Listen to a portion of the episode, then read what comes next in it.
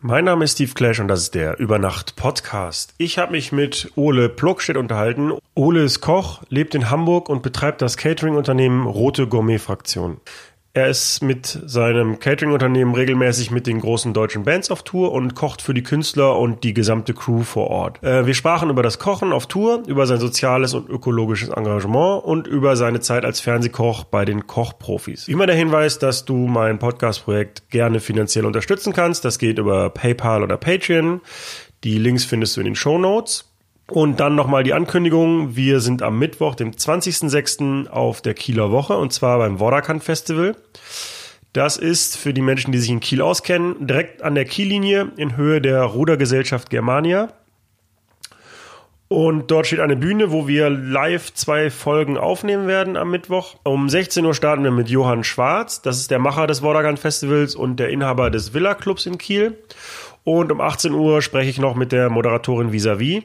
Wenn du Fragen hast, die ich Johann oder vis-à-vis stellen soll, schick mir die gerne per E-Mail an hello@übernacht.cool. Und wenn du äh, in der Nähe von Kiel wohnst oder in Kiel, komm gerne vorbei. Der Eintritt ist kostenlos.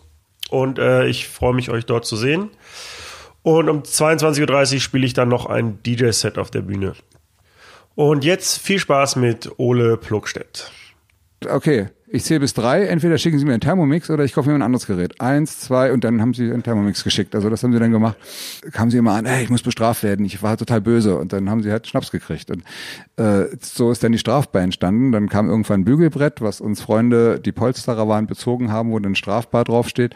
Ähm, und das ist unser Tresen, den wir mitnehmen. Und mittlerweile gibt's einen riesen Case und das war in Dresden, hatten wir irgendwie mit den Broilers und mit Feine Sahne. Monchi hat irgendwie die Bar übernommen und Jens Jeremys war noch da und Campi und da ging es richtig rund, ey. Das war, das war so Anarchie. Äh, das, das hat so viel Spaß gemacht und das sind Momente, wo, also, die, die vergisst du nicht. Also die sind einfach so, ja, das, das kommt halt immer wieder vor, so.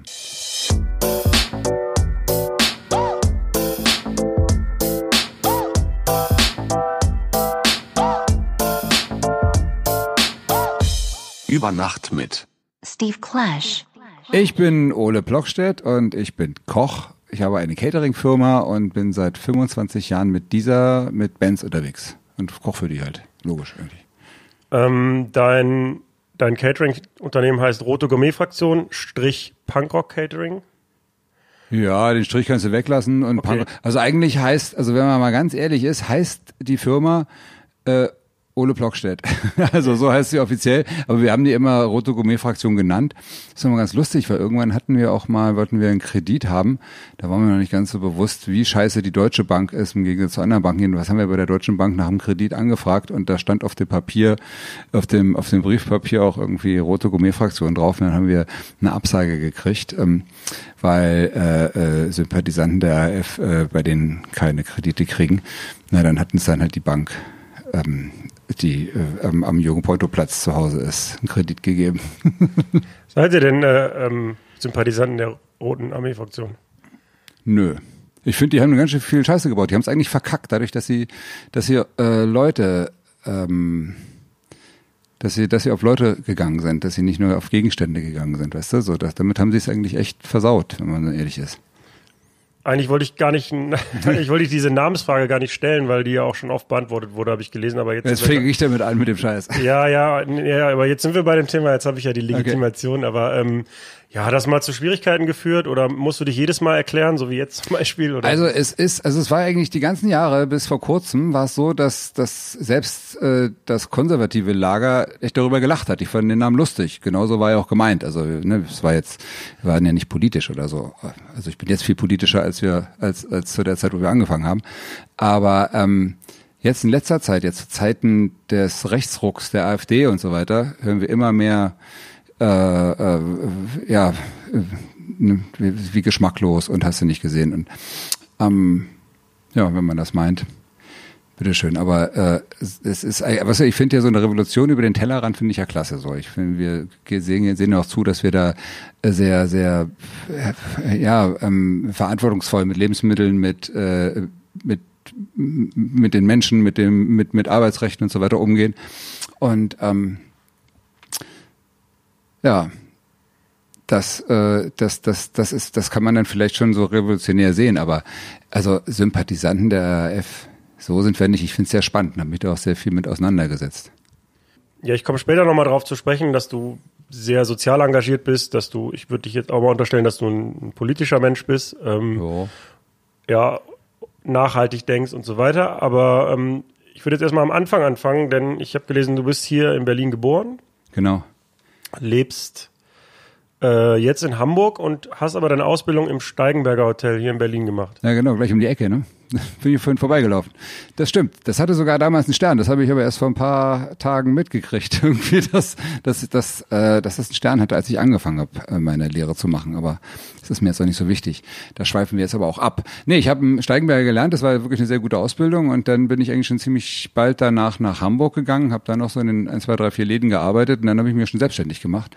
Und ähm, eigentlich so diese Zeit, die andere Köche in anderen Betrieben waren, war es bei uns eigentlich umgekehrt dass nämlich andere Köche bei uns im Betrieb waren und äh, man somit sich immer weiterentwickelt hat. Das war ganz praktisch. Und ähm, das Kochen auf Tour, also zumindest so wie wir es gemacht haben, äh, klar, wir hatten natürlich auch einen Anspruch und äh, wollten, wollten das schick machen und ähm, äh, äh, mussten natürlich aber auch wirtschaften. Das heißt, wir mussten auch zusehen, dass wir, dass wir mit dem Budget klarkommen, dass wir nicht viel Sachen wegschmeißen. Außerdem fand, fand ich, Lebensmittel wegschmeißen geht sowieso schon mal gar nicht. Und äh, somit haben wir es echt geschafft, dass wir kaum was wegschmeißen und dann aber sehr kreativ werden mit dem, was wir überproduziert haben, das neu am nächsten Tag einzubauen. Wie kam denn dein Interesse am Kochen? Ja, das ist so lange her. Ich glaube, da konnte ich noch gar nicht richtig denken. Also ich habe halt mit meiner mit meiner Mutter in meiner Küche gekocht und fand das spannend. Und irgendwie gab es eigentlich nie eine andere Idee, äh, was, was anderes zu lernen als Koch. Außer mal eine Zeit lang wollte ich wohl gar nichts machen irgendwie. Aber das, glaube ich, hat jeder, der so Prof ist wie wir, hinter sich. Ähm, was hat, und was hat dich motiviert, dann nach Hamburg zu ziehen? Ich wollte eigentlich nur mal kurz raus aus der Stadt. Irgendwie hat auch Berlin genervt. Das war nämlich genau der Zeitpunkt, wo die äh, Mauer aufgegangen ist. Das war eigentlich erstmal recht spannend, aber kurz danach wurde das, wurde das unheimlich ätzend. Also ganz besonders der Westberliner wurde unheimlich pampig und genervt und eigentlich ist das auch geblieben, wenn ich ehrlich bin.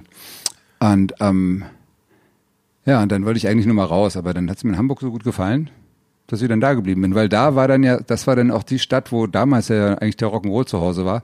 Und äh, da hast du dann in den Kneipen nach der Arbeit haben wir so viele Musiker kennengelernt und irgendwie kam das dann auch so, dass sich, dass sich dann die die äh, die RGF entwickelt hat. Also der übrigens der Name Rote Gummifraktion, ne, der ist original an dem Tag, an dem die Mauer gefallen ist, gefallen. Weil da haben wir irgendwie uns mit ein paar Kochkollegen getroffen und haben gekocht und gesoffen und na, da redet man ja viel Müll. Und da fiel das Wort Rote Gourmet-Fraktion. Und das haben wir damals aufgegriffen dann für die, für die Firma. Und das kam irgendwie offensichtlich ganz gut an. Jetzt ist ja so, könnte man zumindest meinen, dass jetzt das Kochen in einem Steigenberger Hotel sich stark unterscheidet von einem Rock'n'Roll-Catering, ähm, sowohl was die Umstände angeht. Ne, du reist mit einer mobilen Küche und bist jeden Tag in einer anderen Stadt und äh, ich sag mal, so eine ähm, Technik-Crew oder so eine Konzert-Crew hat ja auch andere Bedürfnisse vielleicht als ein Gast im Steigenberger. Ist es wirklich so unterschiedlich oder gibt es da doch Parallelen vielleicht? Also ich würde den Unterscheidungsstrich eigentlich ganz woanders ziehen. Äh, nicht äh, in dem Laden oder in der, der Küche, in der man kocht, sondern ähm, die Leute, die da kochen. Also weißt du, wenn du Bock auf was hast, äh, es gibt so viele äh, gute Hotelrestaurants, wo Freaks kochen, die irgendwie was Geiles auf den Teller bringen und sich vielleicht auch Gedanken machen. Ähm, äh, aber äh, eigentlich haben wir das ja adaptiert ins Turnier-Catering. Also das, was ich gelernt habe, einmal im Steigenberger und dann auch noch in, in den anderen Läden, in denen ich dann in Hamburg war, das waren dann mehr so auch jüngere Läden und so, wo man, also wo es halt nicht so, äh, so, so, so streng zuging. Das waren mehr so, wie man früher gesagt hat, Alternative. Das hat ja heutzutage einen faden Beigeschmack, dieses Wort Alternativ. Aber ähm, ja, und da eigentlich über, über darüber hat man da, also letzten Endes hat mich das, das Steigenberger schon geprägt und das Nil, in dem ich ja in Hamburg war, ganz besonders. Und äh, dadurch hat sich dann eigentlich auch ähm, die RGF-Küche so entwickelt. Und da, aber dadurch, dass halt immer wieder neue Leute dazukommen, neue Ideen dazukamen und man, man dann auch wieder aus den Überbleibseln wieder gezwungen war, sich was Geiles auszudenken, was man kocht. So ist eigentlich der, der Küchenstil entstanden. Und ähm, das finde ich eigentlich ganz klasse. Eigentlich finde ich das auch ein bisschen schade, dass wenn du jetzt irgendwie so dir die ganzen Restaurants äh, anguckst, die dann ähm, mit Auszeichnung, sei es der Stern oder, oder der Gomio-Punkte oder irgendwie sowas, ähm, äh, ausgezeichnet werden ähm, dass es da eigentlich, dass da, dass das einzige Kriterium da wirklich ist, was auf dem Teller liegt und keiner wirklich guckt, was wird weggeschmissen, ähm, wie, wo kommen die Lebensmittel her, wie, äh, wie geht der Koch irgendwie einfach auch äh, äh, ethisch-moralisch mit den Lebensmitteln um. Ne? Das, und auch vielleicht mit dem Personal. Und mit dem Personal und allem, ja klar, da hängt ja ganz viel dran. Ne? Oder ähm, achtet er darauf, dass er, dass er, dass die Tischwäsche äh, Fairtrade äh, äh, äh, hergestellt wurde und so, weißt du? Also solche Sachen werden oft gar nicht das, das fällt so völlig äh, hinten über. Das heißt, wenn du ein Restaurant hast, was wirklich, was viel Geld hat, weil es vielleicht noch ein Hotel hinten dran hat und Zimmer verdient, äh, äh durch Zimmergeld verdient, ähm, ja, dann kannst du halt irgendwie nur das Mittelstück vom Filet nehmen und den Rest wegschmeißen oder zum Personalessen machen und äh, kannst das auf den Teller packen und kriegst deinen Stern. Finde ich ungerecht. Wobei ich auf keinen Fall jetzt irgendwelchen Kollegen, die jetzt einen Stern gekocht haben, da kenne ich ja einige, denen ich das sowas von gönne und die auch, die auch so geil damit umgehen. Also das darf man jetzt nicht in den falschen Hals kriegen. Ne? Aber es ist schon sehr, sehr oft so, dass wirklich nur auf das geguckt wird, was auf dem Teller ist. Ich könnte mir auch gut vorstellen, dass du bist ja jetzt selbstständig und dass das, was du machst, am Ende, wenn es ein Kompliment gibt oder jemand dich wieder bucht, dann fällt das ja unmittelbar auf dich und deinen Betrieb zurück. Hm. Und wenn du jetzt, sagen wir mal, Angestellter bist in einem Hotel oder in einer großen Küche, dann kriegst du ja manchmal gar nicht mit, was jetzt der Gast gesagt hat. Also, das motiviert ja vielleicht auch dann viel mehr als ja, das ist, das ist wirklich auch das Geile auf Tour, weil du da auch mit deinen Kumpels unterwegs bist, weißt du? Du bist eigentlich auf Klassenfahrt mit denen. Abends sitzt du im Nightliner, trinkst noch Bier äh, und äh, unterhältst dich noch und dann sagen die, Alter, wie geil war das denn? Ja, das Zeugs da auf dem Kartoffelpüree, die braunen Brösel, was war das denn? Ja, das war Pumpernickel, das war ja lecker und so. Weißt du so, und das, das kickt dann, das kickt dich dann an und so geht das auch äh, unseren ganzen Köchen irgendwie, dass die, die sind so angekickt und haben dann noch die Möglichkeit durch diese viele, diese Warenvielfalt, die sie auch haben, weil wir komplettes Programm vom Frühstück bis, bis nachts Schnitten machen. Das heißt, wir haben eigentlich einmal immer alles da so und dann kann man ganz viel bauen und dann ist da noch was übrig, daraus wird wieder was gebaut und dann das, äh, das fördert total die Kreativität und äh, wenn das dann noch gewürdigt wird, dann ist das so, ja, das eskaliert sich so nach oben. Das ist, das ist schon echt cool. Und das hat man halt, klar, das hat man im, im Restaurant im Hotel jetzt nicht ganz so, wobei es da auch Gäste gibt, die äh, explizit äh, äh, das Lob in die Küche schicken und begeistert sind. Ne? Und dann freut man sich auch, so ist das nicht. Aber, ähm, aber das auf, auf Tour ist es schon, ist es schon ganz besonders. Kommt es denn auch vor, dass euch Bands oder das Management dann bewusst auch bucht, weil ihr nicht nur gut kocht, sondern auch nachhaltig agiert und so weiter? Also ist das ein Kriterien, Auswahlkriterium? Also da musst du eigentlich die Booker fragen. Das, weiß, das kriegt man ja mal gar nicht so mit. Könnte ich mir schon vorstellen. Oder sagen wir so, andersrum ist es so, dass sie das, glaube ich, sehr schätzen, dass wir so damit umgehen. Und man muss aber auch sagen, weißt du, also klar, wir müssen uns natürlich auch in einem gewissen, ähm, in einer gewissen äh, Preisspanne bewegen. Und ähm, müssen auch äh, konkurrenzfähig sein. Das heißt, äh, ich schaff's nicht irgendwie nur Bio, nur Fairtrade und überhaupt, aber ich achte halt bei vielen Sachen, zum Beispiel haben wir Coca-Cola rausgeschmissen, weil äh, die halt schlimme Geschäfte mit Monsanto gemacht haben und so weiter, weil wir haben keine Nestle-Produkte und äh, solche Sachen. Weißt du, wir gucken, dass wir halt äh, nicht das herkömmliche Schwein oder das herkömmliche Huhn nehmen. Äh, nur Bio-Huhn kriegst du auch die Mengen gar nicht an Start. Ne? Das heißt, dann weichen wir aus auf, auf Perlenbrust oder auf Maispolade, äh, wo ich hoffe, dass es denen ein bisschen besser geht als den ganzen als den ganzen aus, den, aus der Massentierhaltung. Beim Schwein genauso, beim Duroc nehmen wir eher Duroc-Schwein, das ist halt alles zwar teurer, aber ähm, das sparen wir dann auf der anderen Seite wieder dadurch ein, dass wir nichts wegschmeißen. Ne? Ein Kollege hat mir mal erzählt, dass er beim englischen Caterer gekocht hat und der hat mich danach angerufen und hat gesagt, oder du glaubst gar nicht, was die am Tag wegschmeißen. Die schmeißen so viel weg wie die, wie, wie die ganze Tour nicht. Ne? Das heißt, da kommen dann die Hackfleischbällchen in Tomatensoße in Chevy, den kann nach drei Tagen keiner mehr sehen und dann geht irgendwie so ein ganzer Einsatz dann abends in die Tonne und nächsten Tag machen sie stumpf genau dasselbe wieder. So, also das ist, also ne, wie gesagt, da gibt's auch andere. Es gibt auch gute englische Caterer, ne, da bitte das nicht falsch verstehen. Aber ähm, da, da achten wir halt wirklich schon auf äh, echt extrem drauf. So, dass, dass das bei uns nicht so abgeht. Damit der Hörer mal so einen Eindruck bekommt, für wen ihr so alles arbeitet. Ähm, Im Moment bist du mit den Toten Hosen auf Tour. Mhm. Die spielen in den nächsten Tagen zweimal in Berlin. Du warst schon unterwegs mit Jan Delay, mit Fettes Brot, mit genau. Deichkind. Genau. Genau, Beginner hatten wir gerade, Beginner. Janile Disco hatten wir auch, Deichkind und Sogar- Element of Crime und Kraftklub waren wir gerade unterwegs. Warren G habe ich noch gelesen, internationaler Künstler. Ja, das war, das war früher örtlich. Also das ist, das ist, das ist ewig her. Mit Rammstein waren wir früher unterwegs und mit Fantas auch, aber das, das ist früher, das ist nicht mehr aktuell. Äh, mit Rosenscholz waren wir unterwegs und noch mehr Name-Dropping oder reicht's? Äh, sag so viel du möchtest. Also mich, Ach, das möchte ich nicht mehr. ähm, muss man denn die Musik von allen Künstlern mögen? Um- Nein, die müssen unser Essen mögen, nicht wir der Musik.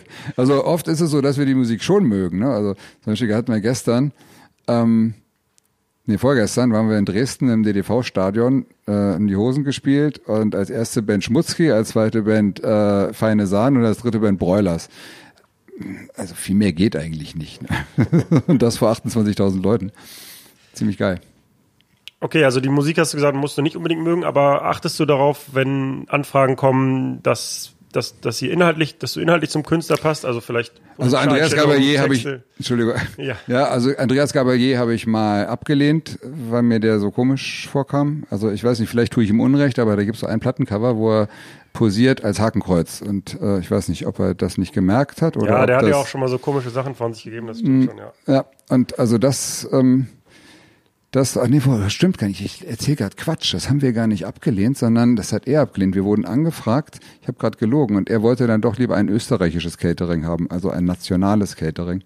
Und ähm, danach, äh, also wir würden sowas absagen, wenn wir, ne, ich habe mich vorhin mit ihm nicht auseinandergesetzt, ist danach. Also das würden wir absagen. Wir würden auch die Onkels absagen. Ich würde auch Freiwild nicht machen und so weiter. Das ist äh, für mich eine ganz klare Sache. Aber bisher sind wir von denen auch noch nicht angefragt worden. Ich wollte gerade sagen, ich meine, ähm, Da hilft der Name. Dein, deine politische Einstellung ist ja relativ offensichtlich. Ähm, von daher gehe ich auch mal davon aus, dass manche Bands vielleicht auch gar nicht auf die Idee kämen, äh, irgendwie euch anzufragen. Ja, äh, ja, also ganz bestimmt. Und äh, es war zum Beispiel so, dass ähm, das Element of Crime uns damals eigentlich gar nicht, äh, also die, die fanden uns immer gut, wollten uns aber aufgrund des Namens nicht buchen, weil sie fanden, dass, dass so Politik äh, beim Essen und so nichts zu tun hat. Irgendwie. Die fanden das halt politisch und irgendwann sind sie dann doch vernünftig geworden und haben uns gebucht. Ähm, lebst du selber vegan oder vegetarisch? Nee, also ich gebe mir Mühe, wenig Fleisch zu essen. Und ähm, also zu Hause gelingt mir das auch ganz gut. Da kaufe ich einfach kein Fleisch ein und koche dann halt irgendwie vegetarisch ähm, oder vegan. Ähm, aber also einmal ist es schwierig als Kochen. Es ist jetzt auch nicht meine Überzeugung, die Welt mit Veganismus zu retten, wobei ich das sehr, sehr äh, schätze und ähm, auch äh, ja, ich bin da sehr ähm, also ich ziehe echt den Hut davor, wenn man so konsequent ist und das und das so durchzieht. Ähm, aber für mich ist es eigentlich auch alles, in, also es ist eine politische Frage, weißt du, wir müssen politisch was ändern. Wir müssen einfach insgesamt weniger, weniger Fleisch essen. Wir müssen äh, auch mal aufhören, irgendwie diese ganzen äh, Fleischauslagen äh, voll zu haben, äh, am Freitagabend noch mit allem. Deswegen werden nämlich 25 Prozent der Fleischauslage Auslage weggeschmissen oder kommen irgendwo hin. Und das geht halt nicht. Also ich äh, finde, das muss mal alles wieder so ein bisschen normalisiert werden. Und ähm, lieber, lieber weniger Fleisch essen und das darf dann auch was kosten. Und ähm, ja, und dafür, dafür aber, ja, so wie es gehört. Ja, ich hatte eigentlich gehofft, dass du jetzt entweder klar Ja oder Nein sagst und ich dann eine Anschlussfrage stelle. Also, du hast jetzt Ja gesagt. Also, hättest du jetzt gesagt, du lebst vegan oder vegetarisch, hätte ich gefragt, ist es ein Problem für dich, äh, auch Fleisch zu kochen? Hättest du jetzt gesagt, du isst auf jeden Fall immer und viel Fleisch, hätte ich gefragt, ist es ein Problem für dich auch mal dann vegan für Das Künstler ist zu kochen? beides kein Problem. Beides kein Problem. Ich bin nicht so im Thema Kochen drin, aber ich höre immer häufiger, dass Köche oder Leute im Allgemeinen so in Bezug auf Essen über Menschen lästern, die ähm, Allergien haben, Intoleranzen, äh, die vegan oder vegetarisch leben. Und man hat den Eindruck, dass es immer, zumindest das Gemeckere wird mehr. Ist es auch das, was du wahrnimmst, dass, dass es immer Weißt du, differenzierter wird, was die Leute Also essen? weißt du, erstmal, wir, wir sind doch ein Serviceunternehmen und sind für die Leute da. Und wenn die jetzt eine Intoleranz, eine Allergie haben oder von mir ist auch nur eine eingebildete Allergie, das ist mir doch egal. Also dann, dann, wenn die das nicht möchten, dann ist das zu akzeptieren und dann, und dann, dann koche ich das für die. Da muss ich gar nicht dis diskutieren und dann mache ich das auch gerne. Also, weißt du, ich, ähm, das finde ich halt immer ein bisschen schwierig. Also, ich finde eigentlich eher, muss man mich mal fragen, woher kommen diese ganzen Zivilisationskrankheiten? Weißt du, vielleicht liegt's ja daran, dass wir jahrelang Schweine mit irgendwelchen Mitteln gegessen haben oder die, die mit irgendwelchen Medikamenten zugestopft sind. Vielleicht liegt's am vielen Glyphosat, was, äh, was im, im Bier angeblich ist. Was ist eigentlich mit dem Brot? Das müsste ja viel mehr drin sein eigentlich, oder? Dann trägt man sich übers Bier auf, aber egal. Was, also, so das kommt, das kommt ja alles nicht von irgendwo. Und ähm, deswegen, also ich bin da jetzt niemanden böse. Was ich halt immer so ein bisschen schwierig finde, ist, wenn jetzt ein das ist kein Allergiker, aber wenn jetzt ein Veganer so unheimlich missionieren möchte, so da, das finde ich, finde es cool, wenn der das für sich durchzieht und eigentlich ist es auch am effektivsten, wenn, wenn, wenn du was vorlebst, ohne den Zeigefinger zu zeigen, dann ist das meistens viel effektiver, als wenn du das Kind mit dem Bade ausschüttest und äh, alle, alle Fleischesser ächtest. Aber ist dir denn aufgefallen, dass das so, ich sage jetzt mal extra Wünsche, ohne das zu werten, ähm, sich ja, häufen? Oder mehr geworden. war das früher auch so? Nee, nee, das ist, das ist schon mehr geworden. Aber ja, vielleicht liegt das ja wirklich äh, an, an so Zivilisationskrankheiten, die, die mit dem komischen neuen Lebenswandel einhergehen. Ne? Macht das dann deinen Job schwieriger oder ist es einfach eine also, neue, kommt, eine neue Variable und die wird dann einfach. Es ist schon, es ist schon äh, klar, du musst natürlich, ähm, du musst natürlich dich darauf einstellen. So, also ist natürlich einfacher, einmal alles zu kochen, überall Knoblauchnüsse irgendwie drin haben zu können, ohne was auf der Seite zu haben, dass du dem Nussallergiker was geben kannst, wo keine Nüsse drin sind. Logisch. Aber ähm, das ist dann nun mal so. Das ist jetzt so und das macht man. Also das, das hinterfrage ich gar nicht weiter. Was würdest du sagen, was macht eine gute Türküche beziehungsweise einen guten Tourkoch aus? Also du musst schon belastbar sein, du musst voll Bock drauf haben, du musst ähm, äh, flexibel sein, du musst mit Leuten umgehen können. Eigentlich musst du so ein bisschen Superman sein, um das alles hinzukriegen. Aber äh, und du bist auch, du bist auch richtig kaputt nach so einem Tag oder auch so nach so einem Block, ne? Aber irgendwie auch gut. Also das ist so ein, schon ein geiles Gefühl, wenn du, weil du hast echt was gemacht, was dir Spaß gemacht hat. Du hast irgendwie Leute, echt viele Leute glücklich gemacht und hast das auch gemerkt, dass du die glücklich gemacht hast, ne, weil sie es dir gesagt haben. So. Und das ist schon, das gibt auch ganz viel so. Kannst du mal so deinen typischen Tagesablauf auf Tour beschreiben? Gerne so detailliert wie möglich, also auch für die Nerds.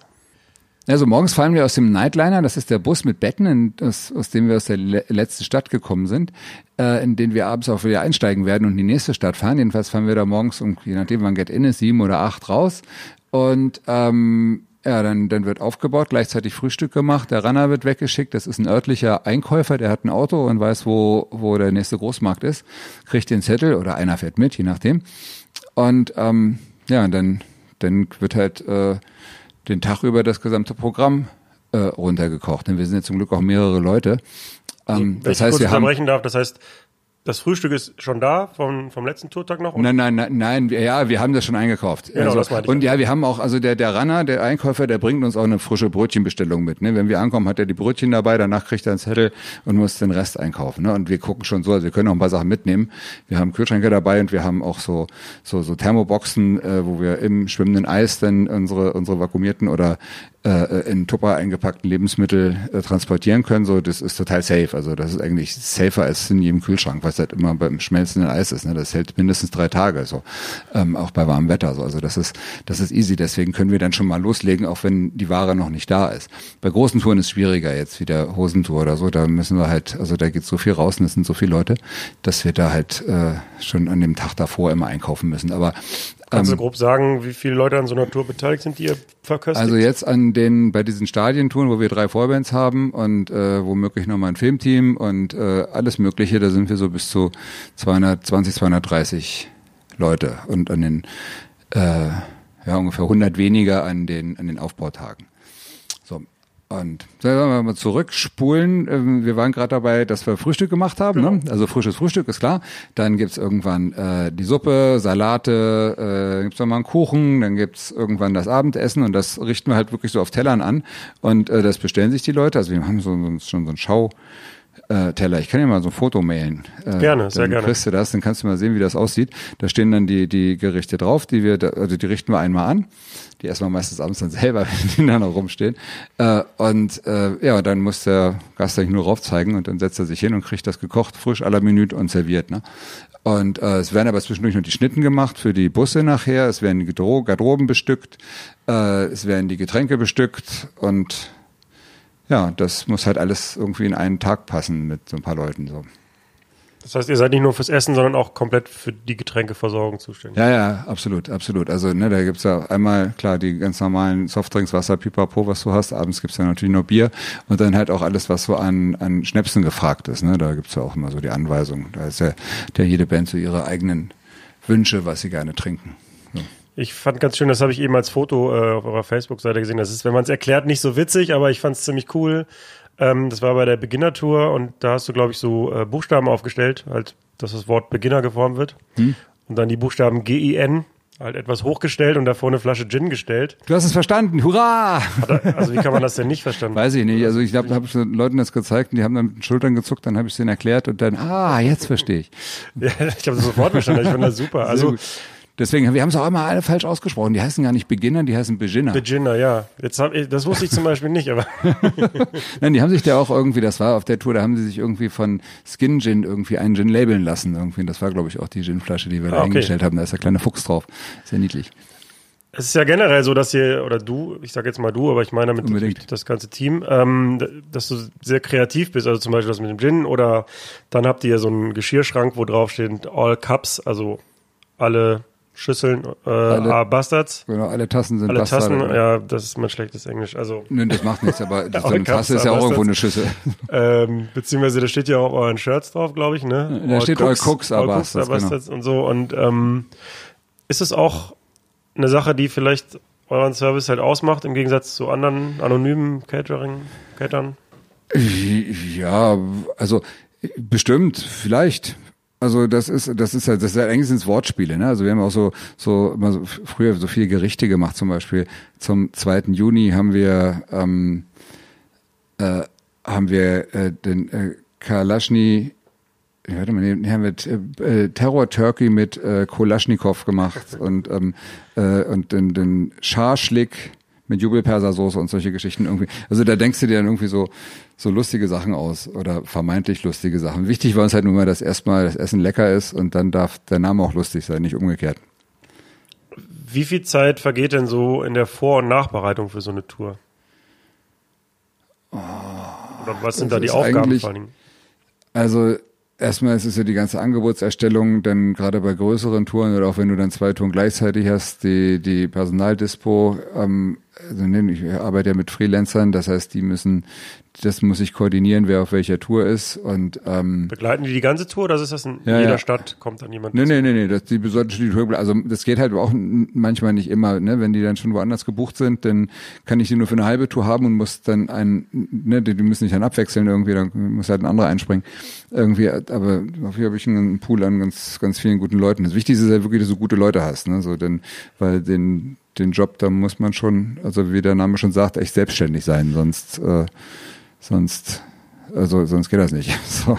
Und ähm, ja, und äh, das, das ist halt eine Sache. Und dann, äh, klar, musst du natürlich, ich habe zwei Tour-Equipments, das heißt, dass ich zwei Touren gleichzeitig fahren kann.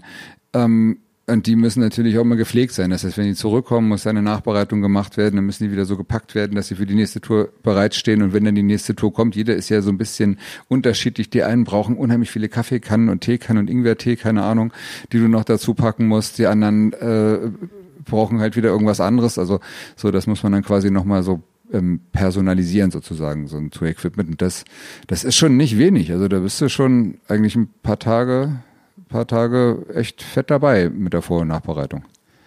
Auf der Webseite stand ähm, 20 Cases, ungefähr ein 7,5 Tonner. Ist das noch aktuell? Also bei der, wir haben jetzt einen 18 Tonner voll, aber haben dafür äh, sechs Gitterwegen äh, auf dem anderen Truck nochmal. Also eigentlich haben wir fast einen ganzen Truck voll, gerade jetzt bei den Hosen. Aber sonst, ja, das kommt hin. Also das sind immer so, so viereinhalb bis fünf Lademeter, die wir haben. So wird ja gerechnet in Können Sie mal so grob so die größten Geräte beschreiben, die dabei sind?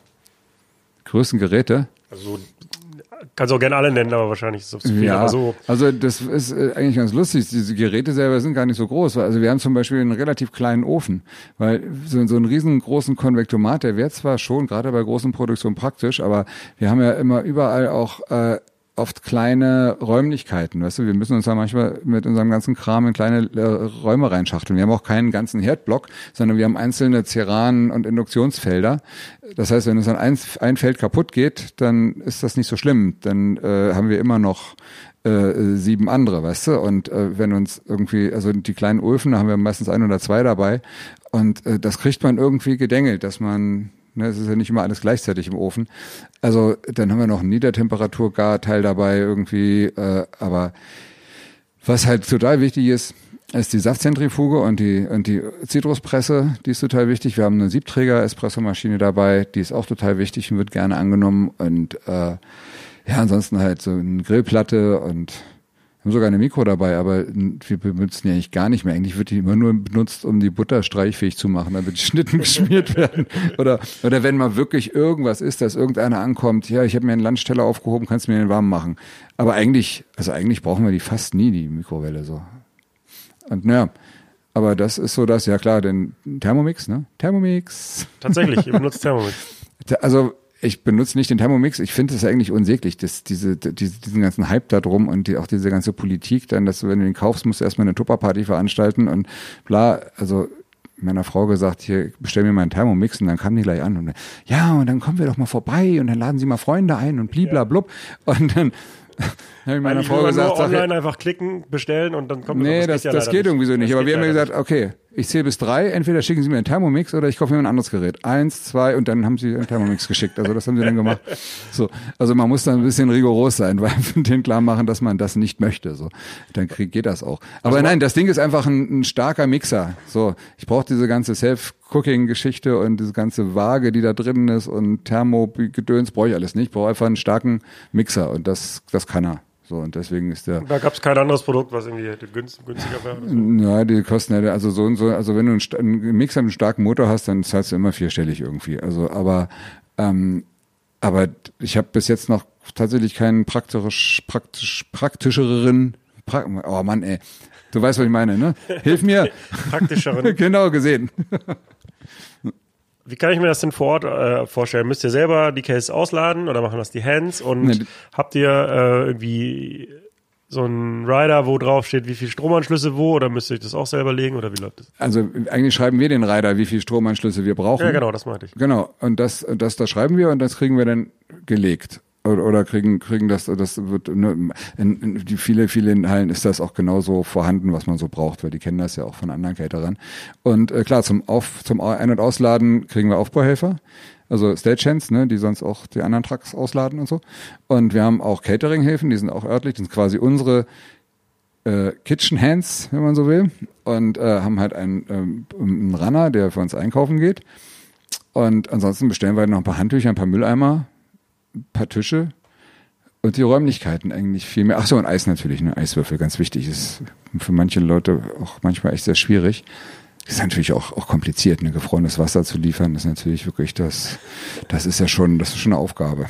Absolut. Wahrscheinlich bestellt ihr ja drei Tonnen oder so für die ganzen Drinks, aber wie oft klappt das denn mit, dem, mit der Einhaltung des Riders und wie oft nicht? Also mittlerweile klappt das ganz gut. Jetzt mache ich das ja auch schon 25 Jahre und somit kennt man die ganzen Veranstalter, die kennen einen auch und ähm, die wissen auch, dass wir das, was wir bestellen, wirklich wollen. Und wenn sonst, also sonst ist man sonst muss man halt auch äh, vor Ort äh, noch äh, mithilfe vielleicht auch des Produktionsleiters nachdrücklich äh, um die Erfüllung ihres Vertrages äh, äh, da, darum pochen. Aber mittlerweile ist das so, also wir verstehen uns mit den, mit den meisten Veranstaltern so super. Und äh, die, also die wissen, wenn wir kommen, dann, dass wir das auch alles haben wollen. Und, aber trotzdem, ich glaube, die mögen uns, habe ich so manchmal den Eindruck. So, das funktioniert mittlerweile echt super. Gab es schon mal irgendwelche besonders unangenehmen Situationen? Gerät ist ausgefallen, Strom nicht da, Raum zu klein, irgendwas, wo auch wirklich ja, gefährdet war, die Leute versorgen zu können oder so?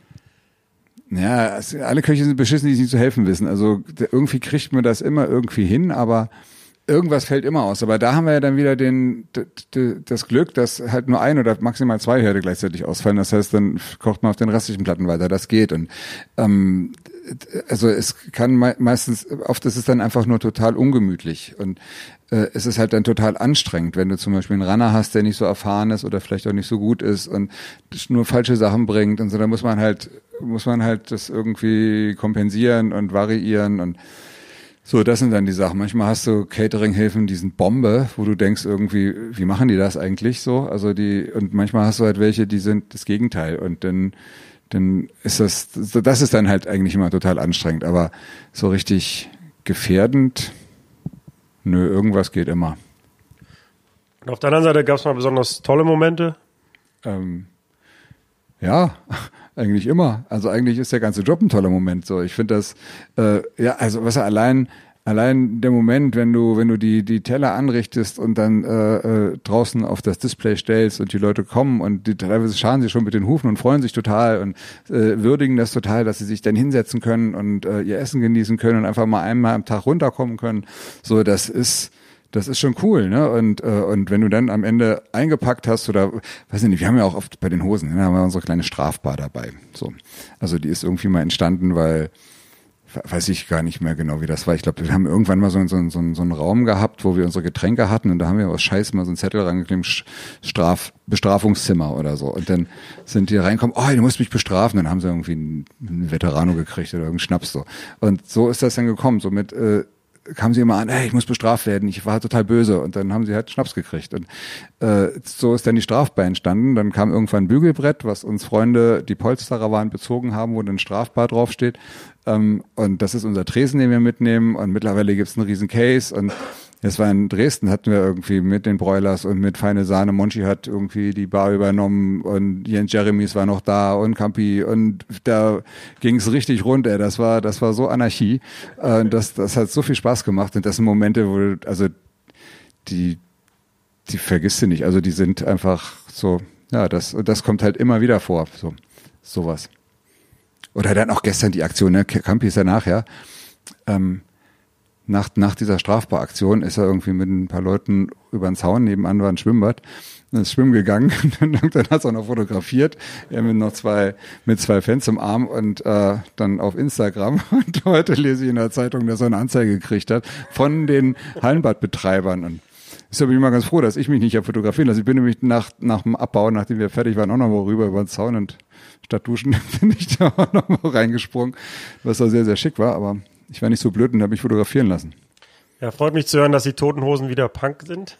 Das heißt wieder. Nein, also ganz im Ernst mal, so, jetzt hier war, diese, ja. diese ganzen Unken, jetzt muss ich, Moment, jetzt muss ich erstmal eine Lanze für die Hosen brechen, sorry, aber ähm, diese ganzen Unken rufen, ist ja kein Punk mehr, so Kommerz und bla und bli und die neue Platte ist jetzt aber auch, äh? ey Mann, weißt du, diese Band, die gibt's seit über 35 Jahren und die sind immer noch so mit dem Herzen dabei, die sind noch so irgendwie für ihre Crew da, die sind so, die sind, die machen einfach alles richtig. Und weißt du, denn, wenn du dann auch Campino irgendwie auf dem Echo siehst, war der Einzige, der einfach mal Eier gezeigt hat und mal gesagt hat, stopp mal so nicht. Und äh, hast du gesehen, wie schwer ihm das gefallen ist? Das war jetzt keine Predigernummer oder so, wo, sondern, sondern der, der hat das, der, der, der fand das wichtig, da irgendwie mal was zu sagen, weißt du? Und, und dann irgendwie den, den Punk abzusprechen, nur weil sie Erfolg haben, das ist doch alles nur Neid. Ich wollte auch nur ein bisschen provozieren, aber. Ich weiß. aber es war nicht aus Neid. Ich möchte kein okay. Punkrock-Sänger sein, aber hauptsächlich, weil ich auch nicht singen kann, deshalb also. Aber das, das ist ja schon wieder, also da, das, dann hättest du ja schon wieder alle Voraussetzungen. Falls ich mich dazu entschließe, es doch zu machen, dann würde ich aber auch gerne als Caterer mitnehmen auf meine Tour. Okay, mach. Muss natürlich ein bisschen Kleingeld in der Tasche haben. Ne? Ja, also. wo wir gerade drüber sprechen. Ähm, ohne jetzt auf Zahlen einzugehen, aber wie kann ich mir so einen Deal vorstellen? Also musst du einen pauschalen Preis abgeben? Und du weißt, naja. es gibt 20 Tourtage oder es gibt 10 Tourtage oder es gibt naja, 120 ich, Menschen oder gibt es pro Essen oder wie wird das? Wie ich, wird ich das? weiß, ich weiß ja, wie viele Leute ich äh, bei der Tour brauche und die rechne ich ab. Ich weiß, wie äh, wie viel Leute ich zu verpflegen habe und da habe ich dann auch pro Person mein Budget. Das rechne ich ab. Ich rechne aber personengenau ab. Das heißt, wenn es mehr Leute werden, dann kommt da noch was oben drauf. Wenn es noch mehr Leute werden, dann muss ich nochmal äh, Personal nachschieben. Und ähm, dann rechne ich deshalb, was getrunken wird, weil das ist total unterschiedlich. Du hast manchmal ganz viele Gäste, manchmal hast du gar keine Gäste, manche Bands haben überhaupt keine Gäste, die trinken ganz bescheiden, andere trinken wieder äh, ein paar Flaschen äh, Hendrix, weißt du, so, also das ist so unterschiedlich, dass, dass das ungerecht wäre, wenn man das pauschal machen würde. Deswegen wird das dann nach Verbrauch abgerechnet.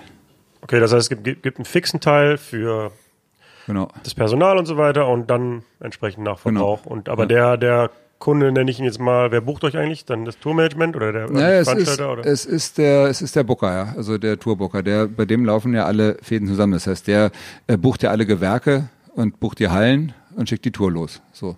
Und äh, somit bucht er auch uns. Und es gibt natürlich irgendwie Veranstalter, die die irgendwie, ne, es gibt, es gibt viele große Veranstalter, die dann auch irgendwie schon, schon auf den Preis gucken, ne, müssen sie natürlich auch alle, ist ja ganz klar. Und ähm, dann gibt's halt auch viele, die, die, ja, wie soll ich das jetzt sagen, ohne, ohne dass ich da falsch verstanden werde und mich und, und dass ich in Algenlob versinke irgendwie. Aber äh, Nur es ist zu, halt, das ist ja das, genau das richtige Format dafür. Nein, es ist ja, es ist ja so, dass, ähm, dass es schon Bands gibt, die erkannt haben, dass wenn, wenn du ein gutes Catering hast, dass du damit auch ganz viel Stress abmilderst. Ne? Also einmal ist es eine totale Würdigung der, der ganzen Crew gegenüber, wenn du denen gutes Essen anbietest. So, damit nimmst du ganz viel Luft aus den Segeln. Die sind, also weißt du, da rebelliert keiner so schnell und also die fühlen sich einfach einfach gewertschätzt, weißt du, so und das ist eigentlich der springende Punkt. Also ähm, wir hatten das zum Beispiel einmal bei einem äh, ganz großen Veranstalter, der früher ein, äh, ein, eine, ein, ein, das erste, ein erstes großes Festival gemacht hat. Ähm, also wirklich so über drei Tage, wirklich ein großes Festival. Und der hat so viele Anfängerfehler gemacht, so dass zum Beispiel die, die Bands keine extra Zufahrt hatten zum Gelände, sondern nachher im Stau standen mit, den, mit dem Publikum, das angereist ist. Und äh, die kam schon mit so einem Hals an. Ne? Und irgendwie hat uns nachher der Veranstalter gesagt, cool, dass ihr da wart. Wäre das Essen nicht so geil gewesen, das haben, das haben uns mehrere Leute bestätigt, dann hätten die reihenweise ihre Konventionalstrafenlisten ausgepackt irgendwie, aber das Essen hat das wieder rausgeholt. Also dann merkst du, was das alles, was das dann bewirken kann, weißt du, so und deswegen ähm, erkennen halt viele, die sagen, mir ist es, mir ist das wichtig. Und oft sind es halt auch die Bands selber, die sagen, nein, wir wollen vernünftiges Catering oder wir wollen RGF oder es gab auch schon mal, dass irgendwie eine, hier, ähm, äh, die, die, die PL-Firma gesagt hat, nee, beim letzten Mal das Catering hat uns nicht gefallen, wir wollen jetzt RGF oder setzt was so ungefähr. Und, und dann äh, werden wir angefragt und dann, ja, Bei, bei so großen Touren, vor allen Dingen, wenn da auch Lebensmittel ja immer dann relativ frisch gekauft werden, ähm, musst du dann da in Vorkasse treten oder gibt es dann auch so einen Deal, dass man sagt, ein Teil des Geldes muss halt schon bereit liegen, damit du das direkt Ja, also ich brauche natürlich einen Vorschuss, klar. Das sind ja wirklich, also es ist, es ist ja das meiste Geld von dem, was ich in Rechnung stelle, gebe ich ja wieder aus. Also das ist, ne, das ist, also ich verdiene mir ja keine goldene Nase jetzt damit. Also ich will mich nicht beschweren, aber das ist jetzt so, wenn mit ehrlicher Arbeit, weißt ja, kann man nicht steinreich werden. Das geht nicht. Äh, bevor wir das Thema Kochen jetzt erstmal verlassen, würde ich dich fragen, ob du noch irgendeine Anekdote gerade aus dem Stehgreif weißt, die du erzählen kannst. Ich denke, dass ich die Anekdoten eigentlich immer gleich wieder vergesse, weil das eigentlich so ein fast schon so normales Leben ist. Aber so manchmal passieren schon so lustige Sachen irgendwie. Also ganz besonders so bei, bei Ami-Bands irgendwie. Also so die, die haben ja, das ist ja ganz anders, das Catering in Amiland. Ne? Da sind die Distanzen so weit, das heißt, die, die kennen eigentlich so ein klassisches Tour-Catering fast gar nicht, sondern die haben immer in den Städten dann ihr Local Catering. Somit kommt es dann auch, dass dann die Tourmanager den Bands ganz was Besonderes äh, also die wollen, die sind dann, die sind dann ganz erpicht drauf, dass das auch wirklich funktioniert. Da hast du dann Listen, wo du montags Pute, dienstags Fisch, Mittwoch Rind und so weiter. Also da kriegst du richtig Vorgaben, wann was gekocht werden muss. Und ähm, so kam zum Beispiel, dass irgendwie der Tourmanager von Earth, Wind and Fire, die wir mal gemacht haben, äh, haben wir den, den Deutschland-Part begleitet. Ähm, der waren die gerade, die waren auf Welttournee und die waren gerade irgendwie in Südafrika. Dann ruft er mich an, um mit mir die Sorte, die Marke der Peanut Butter zu besprechen. So, also da habe ich auch gesagt, mal geht's noch. Und das Lustige ist immer, wenn wir denn wenn wir dann irgendwie, nee, es gibt auch ganz viele Anweisungen, wo ganz viele Sachen stehen und mittlerweile weiß man schon, was man so vernachlässigen kann. Und das Ding ist, dass das oft Sachen sind, die die, die, die so diese, die Tourleiter schreiben und durchsetzen, weil sie auch auf Nummer sicher gehen wollen, dass, dass der Band, dass da nichts fehlt, ne? Und oft ist es so bei uns dann, dass die, dass das dann völlig in Vergessenheit gerät, weil die so ein großes Programm sehen und den, äh, das fanden die, finden die alles klasse und ist mal was anderes und so. Und äh, dann ist das irgendwie alles gar nicht mehr so, so wild. Gab es mal eine so ganz absurde Bestellung oder so absurde extra Wünsche, wo auch ihr dann an eure Grenzen gestoßen seid? Oder wo ihr einfach nur lachen Nee, musstet es oder so? wollte, es wollte uns der, na, also irgendwie, weißt du, meistens ist, die meisten Sachen haben ja wirklich einen Grund. Also die klingen vielleicht so aus dem Zusammenhang gerissen, klingen die vielleicht zum Lachen, aber also wir haben jetzt Madonna nicht gemacht, aber da gibt's so eine Geschichte, äh, die man über Madonna erzählt. Da haben sich irgendwann in der Zeitung aufgeregt, dass sie jetzt irgendwie eine Toilette auf ihren Festivals haben will, jungfräulich, die nicht benutzt wurde und so. Und äh, alle so, ah, was für eine Diva. Äh, weißt du, ich meine, die ist seit Jahren dabei und äh, ist schon auf so viel Scheiß Scheißhäuser gegangen und hat vielleicht keinen Bock auf ein Festival irgendwie, wo irgendwelche dicken Aufbauhelfer irgendwie im Pissen irgendwie die Rille vollgepisst haben, da hinzugehen, dass sie vielleicht irgendwie gesagt haben, weißt du was, ich verdiene viel Geld, mir reizt, ich möchte mein eigenes Klo haben. Kann ich verstehen. Dann kann man ihr das doch geben. Dann ist das doch jetzt nicht, nicht so wild, finde ich. Also. Also ich will mich jetzt auf gar keinen Fall mit einem Künstler wie Madonna vergleichen, aber um um, um deiner Geschichte nochmal so ein bisschen recht zu geben, ähm, also wenn ich als DJ auf Tour bin, dann sage ich auch mittlerweile immer, ich muss halt im Hotel pennen. Und das fanden halt manche auch komisch. Und sagen, ja, hier, ich habe doch ein Gästezimmer, ich habe doch eine Couch und so. Ja. Ich, also normal ist es auch cool, ich kann das auch verstehen, aber wenn ich dann irgendwie zwei, drei Tage unterwegs bin, das klingt jetzt spießig, aber ja, also wenn, wenn das so dein, dein, dein Hauptverdienst ist oder dein Job ist, dann willst du ja auch fit sein am nächsten Tag, irgendwie um die nächste Show. Weil da musst du auch fit sein. Aber weißt du, ich meine, du, weißt du, die anderen wollen ja auch noch, dass du, dass du gut auflegst. Irgendwie. Genau. Und ich meine, wie gesagt, ich will mich gar nicht mit Madonna vergleichen oder so, das ist auf einem ganz lowen Level, Hm. aber Ne, also Aber vom da, Prinzip her ist es schon- ist es es schon- halt schon ja, an, klar, wo man logisch. merkt, so okay, irgendwie die Bedingungen müssen stimmen, damit ich auch irgendwie Ja. gut, gut performen kann. So, und dann kann ich das bei einer Madonna also Ja. absolut verstehen. Nee, also und von daher, von daher hat das alles einen Grund und also klar, es gibt natürlich auch so spaßige Sachen, ne? wenn dann irgendeine Band schreibt irgendwie, wir möchten gerne äh, äh, ein Kilo M&M's, aber die braunen aussortiert bitte und so und dann, das ist dann manchmal auch so ein Test, um zu gucken, ob die das Also wirklich geil, das machen, so ob der Running- gelesen wurde. Weißt das ist so ein Running Gag, um zu prüfen, ob das gelesen wurde. Ja, ganz genau. Und ähm, das ist dann klar, so, solche, solche Sachen gibt's auch, aber was mir auch sehr, sehr gefallen hat, ist der, der, der, die Kenntnisregelweisung von Feine Sahne, wo eigentlich drin steht. Also eigentlich, um das mal runterzubrechen, macht doch, was ihr wollt, Hauptsache Alkohol. So. Und auch für die, die keinen Alkohol haben, auch ein bisschen ohne Alkohol, die keinen Alkohol wollen. Und wenn ihr eins von den Festivals seid, die genau wissen müssen, ähm, was wir trinken wollen, dann haben sie nochmal eine Liste aufgeschrieben, aber eigentlich sind sie so total entspannt. So, das finde ich auch ganz niedlich. Gab es denn dann auch Sahne oder Fischfilet zu essen? Ähm, Liegt ja nahe. Liegt nahe. Ich glaube, das haben wir sogar irgendwann, haben die, haben die Köche das mal, haben da mal so ein Gericht gemacht irgendwie, aber ähm, das äh, ist dann auch, sagen wir mal, so naheliegend, dass es auch nur halb, Das halb witzig lustig ja, ist. ja, genau. Ja, ich hätte es wahrscheinlich auch nicht gemacht. Also, ähm, gut, dann verlasse ich jetzt mal das Catering ähm, und komme noch mal darauf zu sprechen, dass du äh, sehr engagiert bist, sozial engagiert. Hm. Ähm, ich nenne jetzt mal ein paar Sachen, die ich über dich gelesen habe auf der Webseite. Also du hast dich für Sea-Watch äh, engagiert, für Pro Asyl, für Oxfam, Kochen gegen AIDS, Spitzenköche für Afrika. Also Ähm, in erster Linie Oxfam, so das ist so das, das größte äh, Projekt eigentlich, was ich begleite.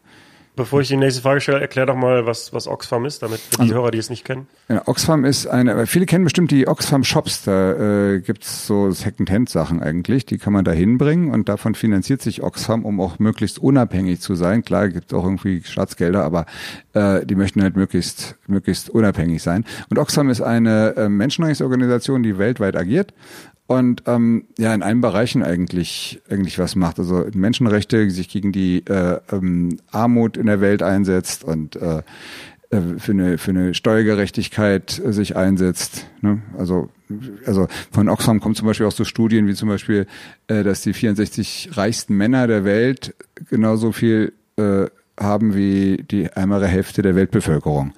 Und das ist, finde ich, also, also, also eigentlich, weißt du, wir müssen, wir müssen den Milliardären die Kohle abnehmen. Das, eig- eigentlich ist es das. So. Aber egal.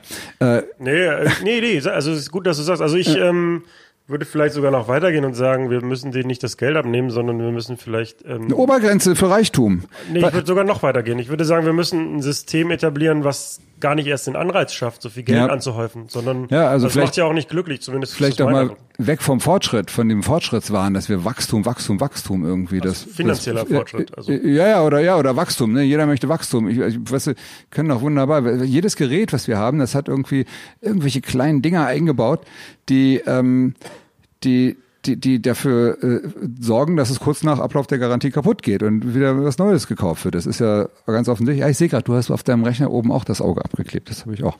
Ja. So, wichtig. Aber Das, jetzt hier, wird jetzt hier gleich zur Aluhut-Sendung, aber ist okay.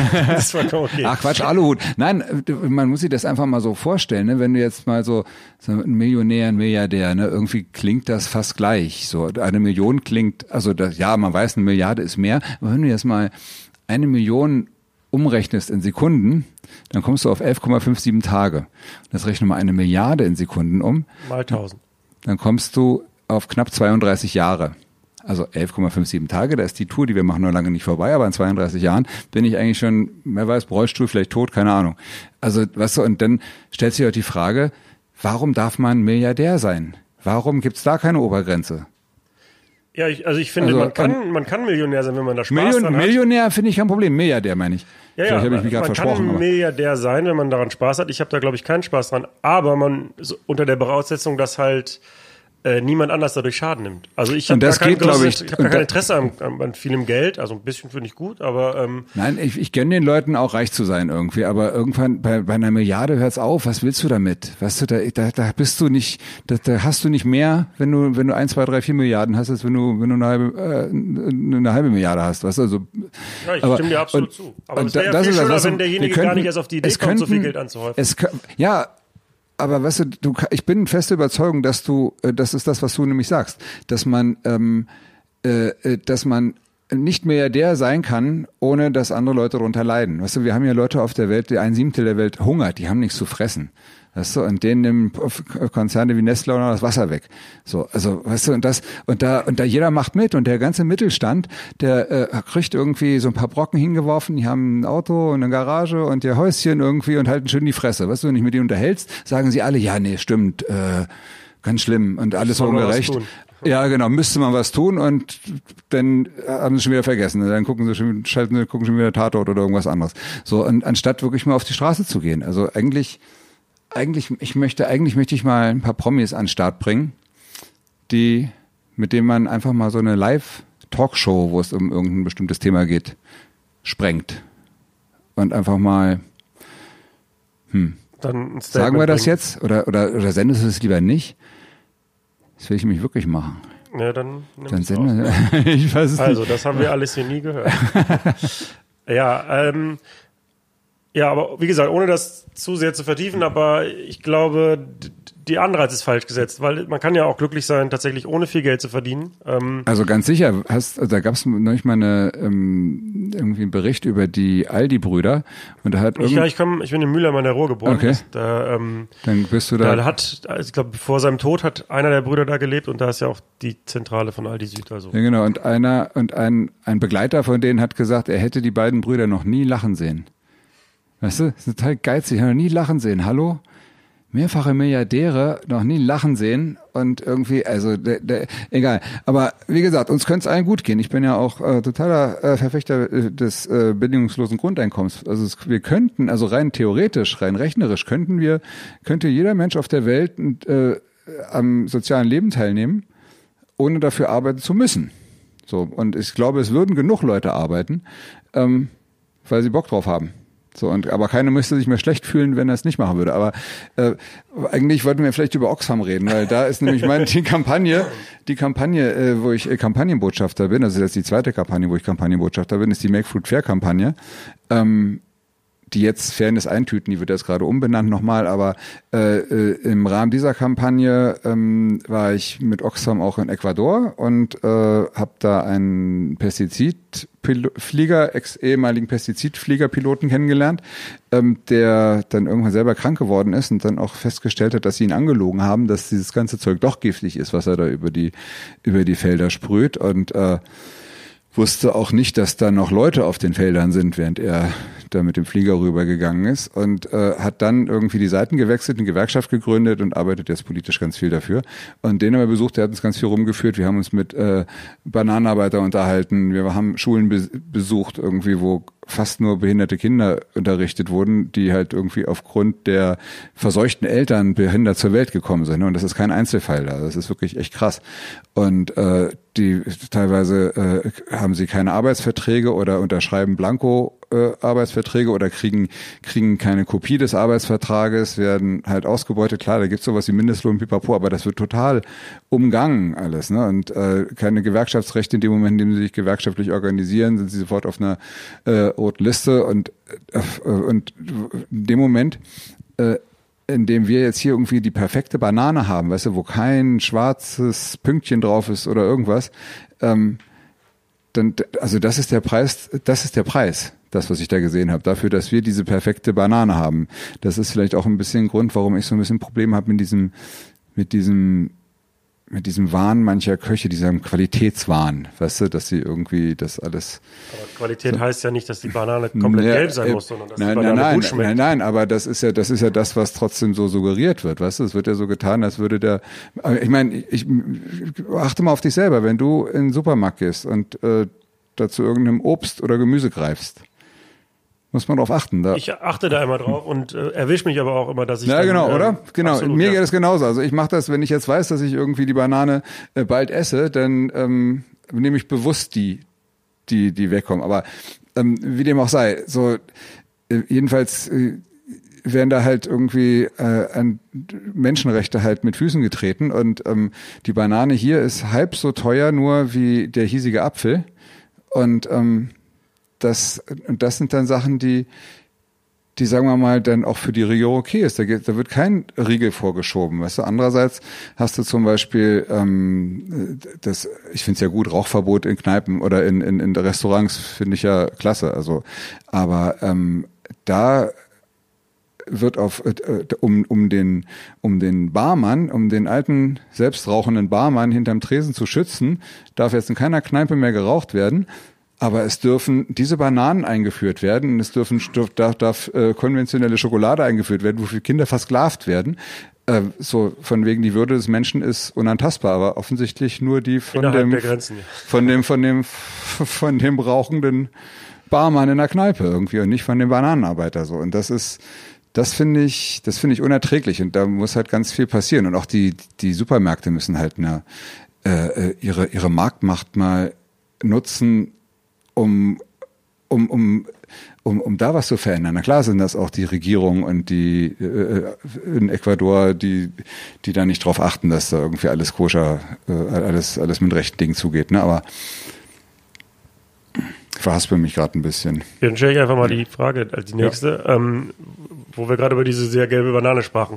Glaubst du, dass dadurch, dass in unserer Gesellschaft Lebensmittel aus dem Supermarkt kommt und nicht vom Feld, dass vielleicht eine Aufklärung darüber, wie Fleisch entsteht, wie eine Banane entsteht, dass es vielleicht auch weniger gelbe Bananen gibt, würde das helfen, vielleicht den Konsumenten manchmal ja, eine also andere Entscheidung treffen? Ich finde eigentlich sogar, das ist der einzige Weg. Das ist das, also da, da, da sehe ich auch meine ähm, Funktion als Kampagnenbotschafter drin, das zu zeigen. Also ich habe das in Ecuador erlebt und habe gezeigt, wie es funktioniert, wie es läuft. Und ähm, habe damit informiert. Wir waren neulich, irgendwie war ich mit einer äh, äh, von Oxfam zusammen mit der Barbara bei Lanz eingeladen und da hat Norbert Blüm gesessen, irgendwie, der das hochinteressant fand, das Thema. Und äh, also das ganze Publikum, da ging echt ein Raunen durchs Publikum, ne, als sie diese Bilder gesehen haben. Das, also ist ja nicht so, dass man das nicht weiß, dass man nicht weiß, dass da Ausbeutung einhergeht. Man muss dazu auch gar nicht nach Ecuador fahren, muss da nur die bulgarischen Fleischer, die hier eingekarrt werden und ausgebeutet werden, angucken. Also, aber äh, in dem Moment, in dem man es dann sieht und erlebt, dann hat das schon eine ganz andere Bedeutung. Und ich finde, dass das viel mehr nach außen gekehrt werden muss. Also ich finde, im Fernsehen dürfte es viel mehr solche Berichte geben als irgendwelche AfD-Politiker, die eingeladen werden. So das einfach mal zeigen, um, um die Leute aufzuklären. Weißt du so, und dann, dann kann sich irgendwann auch was ändern. Und, und, weißt du, ich glaube, die Welt ist auch nicht damit gerettet, wenn, wenn wir beide, die so ein bisschen durchblicken, eine Fairtrade-Banane im Bioladen kaufen, sondern ähm, also mache ich natürlich, sollte auch jeder machen, der sich leisten kann, schon mal um der Wirtschaft ein Signal zu senden. Aber eigentlich, eigentlich müssen wir davon wegkommen, dass es überhaupt Fairtrade und Bio geben muss. Eigentlich ist das normal, weißt du? Das ist eigentlich ähm, es ist genau umgekehrt. Also die, die, die haben es geschafft, also man hat es geschafft, dass, dass die Normalität Ausbeute und Gifte sind. So, weißt du, jeder, überall, wo irgendwelche Zusatzstoffe drin sind, das muss deklariert werden. Bei Biogemüse ist es genau andersrum. Da wird das deklariert, wenn nichts drin ist als Bio. so oder oder gekennzeichnet. Und ähm, mit jedem mit jedem Fairtrade-Produkt müsste ein Aufschrei einhergehen, dass sowas überhaupt notwendig sein muss, dass es überhaupt Ausbeute gibt, weißt du? So und das und da da, da finde ich, da muss halt viel Aufklärung passieren und das ist halt ein politisches Problem. Das ist nicht damit getan, wenn man die ganze Schuld auf die äh, Konsumenten abwälzt, wie es zum Beispiel auch Markus, Markus Lanz in der Sendung machen wollte. Ich habe mich da echt ein bisschen mit ihm gezopft, aber. Ja, ich, ich höre das oft, das Argument, dass ja die Industrie macht ja nur das, was der Konsument will. Ja gut, aber also ich glaube, ja. die, wie ich gerade schon sagte, die meisten wissen vielleicht gar nicht so genau, wie der halten ja ist. Äh, oder ist es ihnen egal, aber letztlich ähm, der Konsument produziert das ja nicht. Also klar, ich kann Nein. eine Macht, ich habe eine, eine, kann eine Macht ausüben als Konsument, aber also ja, ich finde auch, also ich, ich erwarte eigentlich auch von jedem Menschen einen gewissen ähm, Verstand und so ohne Frage, so und ein bisschen äh, hingucken und ein bisschen Verantwortungsbewusstsein, aber aber trotzdem äh, trotzdem ist es ein politisches Problem. Also ich finde, äh, weißt du, ähm, ich finde, das eine, ist ein moralisches eine, Problem. Eine, eine, eine Mutter, ja, genau. Also eine Mutter, die äh, irgendwie sich nur über, mit vier Minijobs über Wasser halten kann, die muss halt rechnen. Die wird sich nicht ausschließlich biomäßig ernähren können. Das gibt's auch, aber dafür musst du wieder ganz viele andere Einschränkungen machen. Und äh, letzten Endes ähm, ist das, wie gesagt, das ist ein politisches Problem. Da muss politisch was dran getan werden und einfach auch mal durchgegriffen werden. Aber irgendwie hat man ja auch den Eindruck, dass die dass die Politik auch von der Industrie gesteuert ist. Also eigentlich muss brauchst eigentlich brauchst du einen kompletten Systemwandel, damit sich das ändert. Aber aber ne. Nee, was, was die die alleinerziehende Mutter angeht mit wenig Einkommen, gebe ich dir recht. Aber ich finde, das ist auch ein moralisches Problem, weil irgendeiner hat sich ja mal entschieden, das Pestizid auf das Feld zu bringen. Ja. Ähm, klar, das ist eine ganze Kette von Entscheidungen und von Leuten und Firmen. Ja, und, du, aber äh, letztlich, ich entscheide ja auch täglich, was ich mache und ich habe noch keinen Pestizid aufs Feld gebracht. Okay, das klingt jetzt Nein, platt, hast du nicht, nein, aber weißt du, das, also das, da, so, da will ich gar nicht mal so, also vielleicht hat sich, hat ja auch irgendeiner mal ein Pestizid aufs Feld gebracht, um eine um, um mehr zu produzieren, damit Leute nicht hungern. Also wirklich aus einem guten Ansatz heraus und hat gar nicht gewusst, dass es giftig ist, weißt du? Und dann, aber äh, an der Stelle muss ich ganz kurz unterbrechen. Während des Gesprächs haben wir kurz das Mikro weggelegt und uns ohne Mikrofon weiter unterhalten, bevor wir dann das Gespräch weiterführen wollten. Und ich habe aber leider versäumt, in der hitzigen Diskussion ähm, am richtigen Moment wieder eine Frage zu stellen, wo man dann sinnvoll hätte schneiden können, äh, so dass wir dann einfach irgendwann weitergeredet haben und das aber inhaltlich jetzt gar keinen Sinn ergibt, weil ja ein Teil in der Mitte fehlt. Ich bitte das zu entschuldigen. Ich wollte jetzt aber auch nicht den letzten Teil noch rausschneiden ähm, und das somit dann inhaltlich verändern. Deshalb ähm, ja, entschuldige ich mich für diesen Schnitt und das Gespräch geht jetzt hier weiter. Aber vielleicht könnte ich ja auch mehr Geld verdienen, wenn ich ähm, die etwas günstigere Coca-Cola kaufen würde und für denselben Preis verkaufen ja, genau, würde. Weißt du, das heißt, ich muss ja, ich, ich muss ja dafür schon auch sagen wir mal, ich, ich verzichte ja auf, ähm, auf, ich verzichte eigentlich auf Geld, wenn ich wenn ich ähm, moralisch korrekt versuche zu leben, mich zu ernähren und meine Firma zu führen. Ich weiß zwar nicht so genau, wie wir das jetzt zusammenschneiden, aber wir reden jetzt einfach weiter. Nee, du verzichtest okay. auf Geld, aber ich unterstelle jetzt einfach mal, du machst deinen Job ja nicht für Geld. Also natürlich nee, ja, nein, schon, also das muss, ja deine Miete bezahlen. Klar, es ist ein Job und es muss auch funktionieren und aber aber ich glaube, so der Geldtyp bin ich nicht, dann hätte ich jetzt auch nicht das Fernsehen dran gegeben, aber ähm, ja, also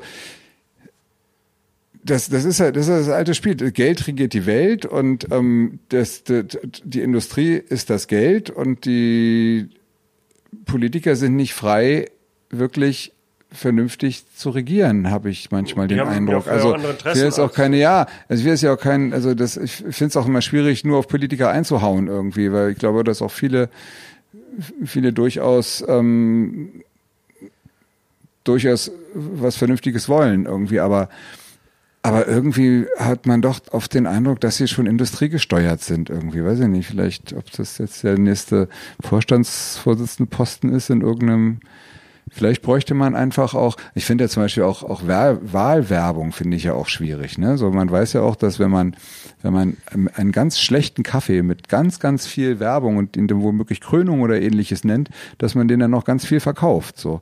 Und wenn man ganz viel Wahlwerbung macht, ohne Inhalte, auf den Pla Plakaten steht ja noch nicht mehr irgendein Inhalt drauf, dann suggeriert das, ne, so oft, je öfter du es gesehen hast, und dann ist das Kreuz mal ganz schnell an der Stelle gemacht. So, deswegen und, und dann, dann noch, dann müssen die Politiker auch immer aufpassen, dass überall sind immer irgendwelche Landtagswahlen, Regionalwahlen, immer müssen sie aufpassen, dass sie, dass ihre Partei irgendwie nicht unter die Räder kommt. Ähm, dann können sie auch nur vier Jahre regieren und sind eigentlich immer nur im Stress äh, in der Selbsterhaltung. Vielleicht, vielleicht müssten, müssten die Legislaturperioden viel länger sein, vielleicht dürfte es nur einmal alle sechs Jahre mal von mir aus Wahlen geben und vielleicht müssten die Politiker einfach so viel verdienen, dass sie danach keinen anderen Job mehr machen dürfen und nicht mal mehr im Tante Emma Laden Lakritze verkaufen. Weißt du, also fände ich, das wäre vielleicht vielleicht eine Möglichkeit, um um irgendwie eine Korruption Einhalt zu gebieten und ja. Ich meine, letztlich werden wir jetzt hier in dem Format nicht klären können, wie wir äh, die Welt retten.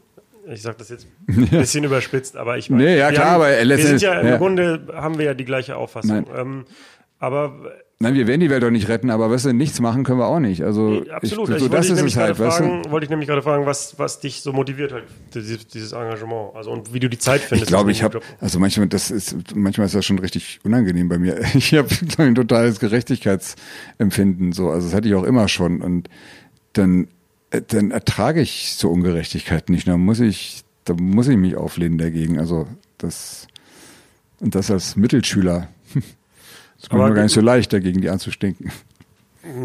Also wenn du jetzt, sagen wir mal, einem Hörer, der das hört, motivieren wollen würdest, ähm, auch was Sinnvolles zu tun, würdest du, was würdest du ihm raten? Also was ich total klasse finde oder womit mir das, also was mir wirklich total hilft, ist, ähm, dass ich mich für eine Organisation einsetzen kann, wie zum Beispiel Oxfam, die, die was bewegen, weißt du? Also du merkst, also es gibt ja ganz viele Erfolge. Also da sind schon äh, äh, Pestizide verboten worden aufgrund unserer Arbeit. Da sind schon irgendwie äh, äh, Leute haben feste Verträge gekriegt und so weiter. Also da passieren schon Sachen. Ne? Also da äh, und, und das, das kann ich eigentlich nur raten, dass man sich wirklich äh, mal eine gute, da gibt's ja viele, ob es Attac ist, ob es äh, äh, Oxfam ist, in Österreich, äh, Südwind oder da gibt's ja ganz, ganz viele äh, NGOs, die eine richtig gute Arbeit leisten und ähm, ähm, den, die und, und, und mit denen kann man Sachen machen. Mit denen, da kann man sich engagieren, da kann man Aktivist werden und dann äh, kann man auch was bewegen, tatsächlich.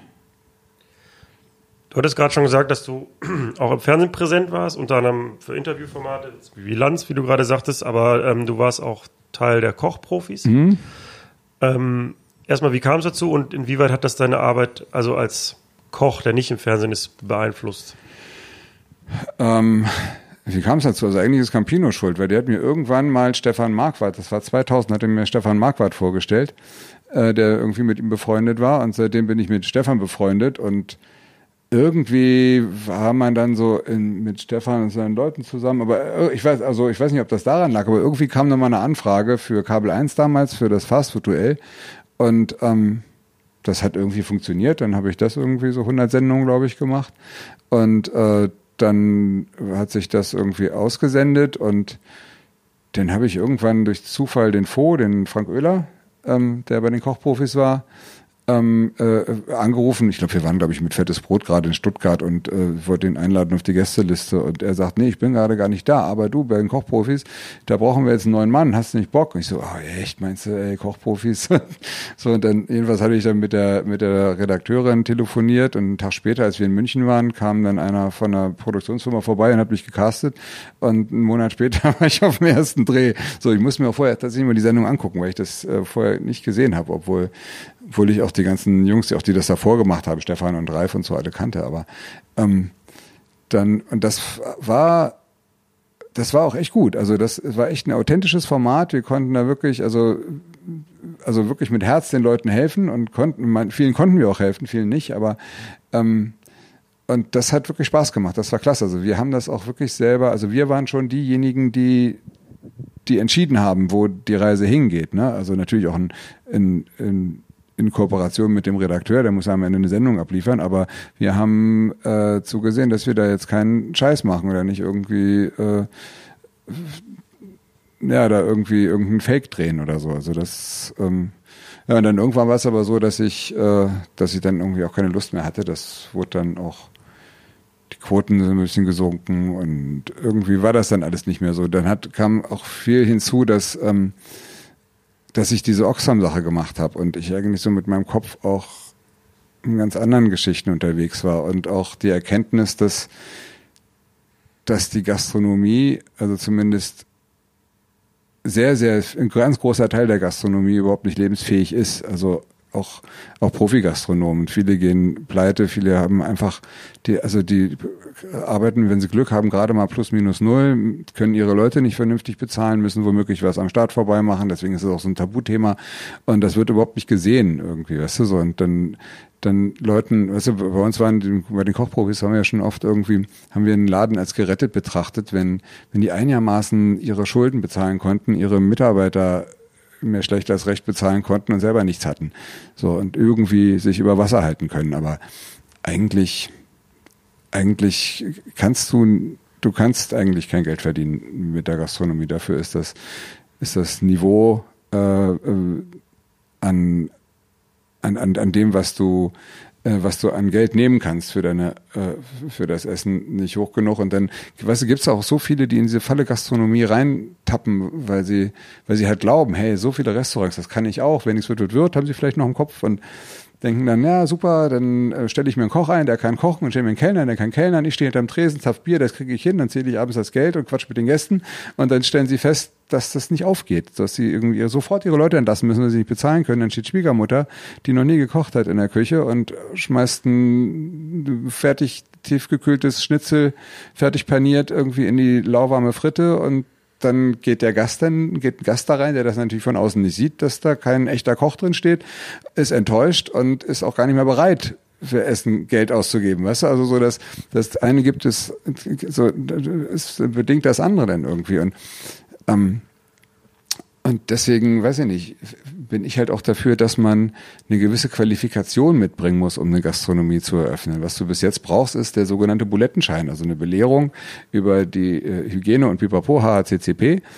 Da musst du aber nicht nur anhören, da kannst du auch sitzen und deine Pokémon sortieren oder so und äh, kriegst danach deinen Wisch und weißt dann genauso viel wie vorher und machst deine Gastronomie auf und das Schlimme ist auch bei der Gastronomie, dass die Leute immer so ein, so ein man hat das also ein Traum von der Gastronomie. Das ist immer, man, man neigt auch dazu, sich alles schön zu reden ne, und sich auch alles schön zu rechnen. Und ähm, das geht oft nach hinten los. Also, also es gibt natürlich auch Läden, die funktionieren, ne? Wenn du, aber das da, dann hast du den Nerv der Zeit getroffen, dann hast du genau den richtigen Laden, dann hast du äh, gutes Konzept irgendwie. Das ist nicht so, dass es das nicht gibt, aber ähm, ganz, ganz viele Gastronomen kotzen und, äh, und, kannst du mal die Zeitung aufschlagen, wie viele Restaurants entweder insolvent gehen oder wie viele, äh, wie viele einfach zumachen. Und dann, wenn du dann die Begründung liest, so zwischen den Zeilen gelesen, sagen sie eigentlich alle keinen Bock mehr für Nuts zu arbeiten.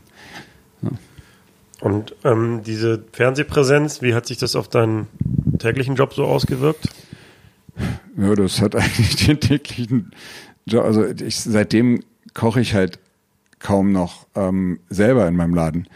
Also, weil es war halt so, dass ich dann halt auch viel für die Drehs da war und aber halt auch gute Leute hatten, die dann die Touren gefahren sind und ich dann halt auch immer nur zum Tourstart und zwischendurch immer mal wieder reingekommen bin und ähm, dann halt mit dem zweiten Tour-Equipment äh, hat sich das jetzt so ein bisschen ähm, verschoben, dass ich jetzt ja quasi viel mehr administriere und so und ich meine ganz im Ernst, ich bin jetzt auch 50, ne? Und da ist es, da ist es dann auch irgendwann, das ist schon ein anstrengender Job, dieses Kochen. Ne? Und dann, das ist eigentlich was für jüngere Leute, wenn man ehrlich ist. Also ich habe da schon schon noch Bock drauf und das wird auch passieren, dass ich irgendwie äh, hier da bei irgendwo mal wieder einen Blog an der Tour selber koche irgendwie. Aber ähm, aber äh, wie das immer so ist, wenn man, wenn man älter wird und irgendwie der Werdegang so ein, so, so, so einfach, einfach weitermacht, so, dann äh, ist man halt irgendwann, dann verändern sich halt so die, die Arbeitsaufgaben, äh, die man hat.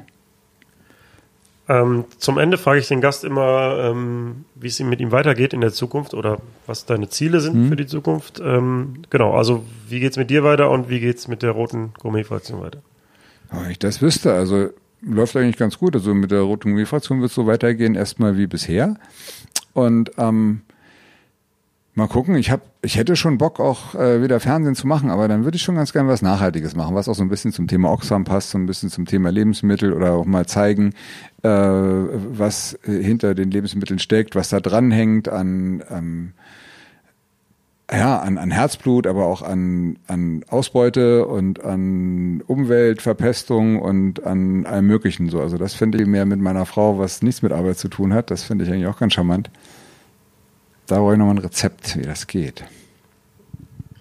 Also wer ein Rezept habt, schickt uns das gerne. Äh, ja. Ansonsten bedanke ich mich, dass du dir die Zeit genommen hast. Sehr gerne, es hat mir sehr viel Spaß gemacht. Ich wünsche dir viel Spaß auf der Hosentour Danke. und äh, ich verabschiede mich. Tschüss. Ciao.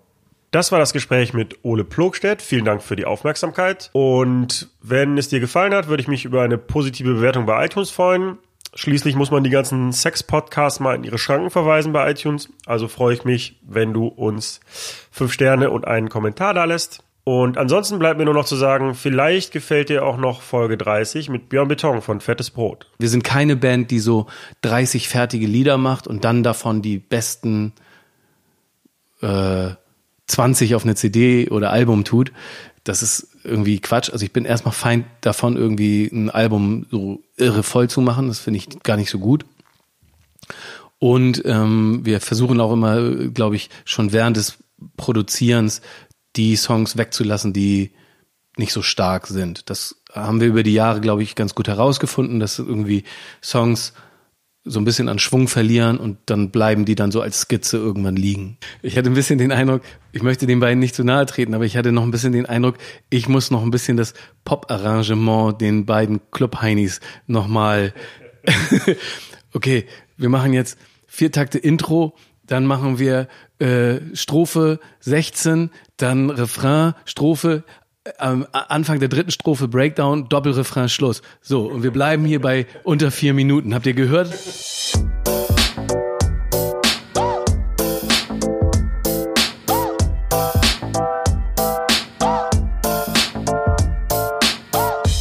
Über Nacht mit. Steve Clash. Clash.